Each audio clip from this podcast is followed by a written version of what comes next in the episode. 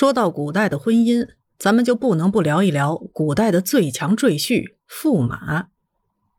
电视剧《赘婿》热播的时候，电视剧中的男主角评价当朝驸马为本朝第一赘婿。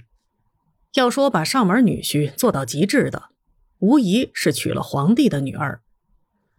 那么，为什么皇帝的女婿被称作驸马呢？驸马的地位为什么越到后来越低呢？驸马这个词最早出自驸马都尉，是汉朝负责掌管皇帝出行的一个官职。至于驸马成为皇帝女婿专有称呼的过程，词典上是这样解释的。皇帝的正车由奉车都尉掌管，副车由驸马都尉掌管。到三国时期，魏国何晏以皇帝女婿的身份授官驸马都尉。以后又有晋代杜预娶晋宣帝司马懿之女安陆公主，王继娶晋文帝司马昭之女长山公主，二人均授驸马都尉。魏晋以后。皇帝的女婿照例都加驸马都尉的称号，简称驸马。这么一看，驸马这个词竟然是后人将错就错的结果。三个例子中，曹操、司马懿、司马昭三人生前都没有篡位，他们的地位都是子孙身后追认的，因此三个案例中的当事人没有当过一天的帝婿。他们被封的驸马都尉和娶了公主只是单纯的巧合，但是这三个人名声比较响亮，到了后来反而成了驸马的第一批代言人，也算是将错就错了。欧阳修的《归田录》中记载，皇女为公主，其夫必拜驸马都尉，故谓之驸马。宗室女封郡主者，谓其夫为郡马。县主者为县马，不知何意也。可见啊，驸马这个词在北宋时代已经被广泛接受，在通俗戏曲普及之后，更是深入人心，成了皇帝女婿的代名词。而绝大部分人对驸马这一群体的了解，甚至最早听说这个称谓的本身，则来源于《醉打金枝》《铡美案》这些传统的戏曲，在通俗戏曲中。无论是出自将门的郭子仪之子郭爱，还是出身贫寒的陈世美，他们迎娶公主都是莫大的荣耀。大概在这些戏曲的编者看来，是朝为田舍郎，暮登天子堂的升级版。那么，在戏曲之外，作为地位最高的赘婿驸马，他们真实的婚后生活和地位究竟怎么样呢？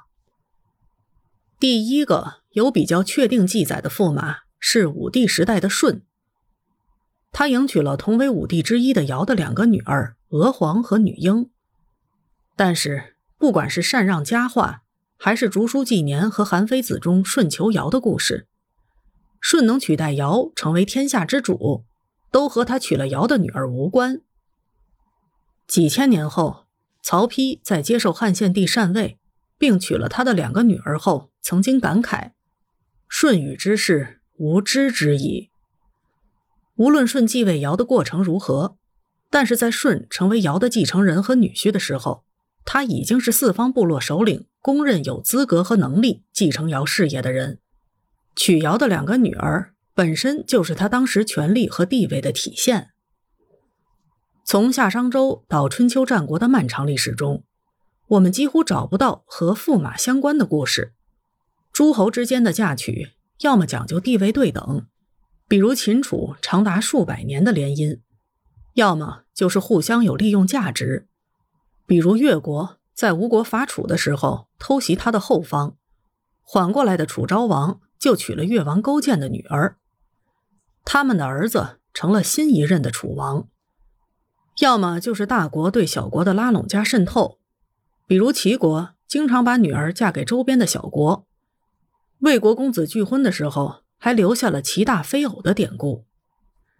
直到汉朝的建立，我们才能找到比较多关于驸马的记载。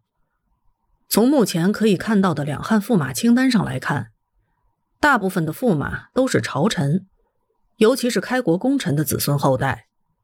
比如西汉的许多公主嫁给了曹参、夏侯婴、周勃等开国功臣的后代；东汉的许多公主嫁给了云台二十八将的后人。汉代最著名的驸马大概是卫青，功成名就以后，他娶了昔日的主人平阳公主，成为汉武帝的姐夫兼小舅子，完成了人生的终端逆袭。如果既不是功臣的后代，又没有皇后姐姐，想在两汉时代娶公主，只有靠骗了。著名的方士栾大靠着自己的忽悠能力，不但让汉武帝相信了他能让人长生不老，还把一个女儿嫁给了他。只是他的好日子没过太久，骗术败露后便被处死。在这个阶段，娶一位汉室公主是非常光彩的事儿。这说明皇室要么认可了你的家族，要么认可了你的能力。但其实是男方家族的地位足够高，才有可能娶到公主，而不是娶了公主能提升自己的地位。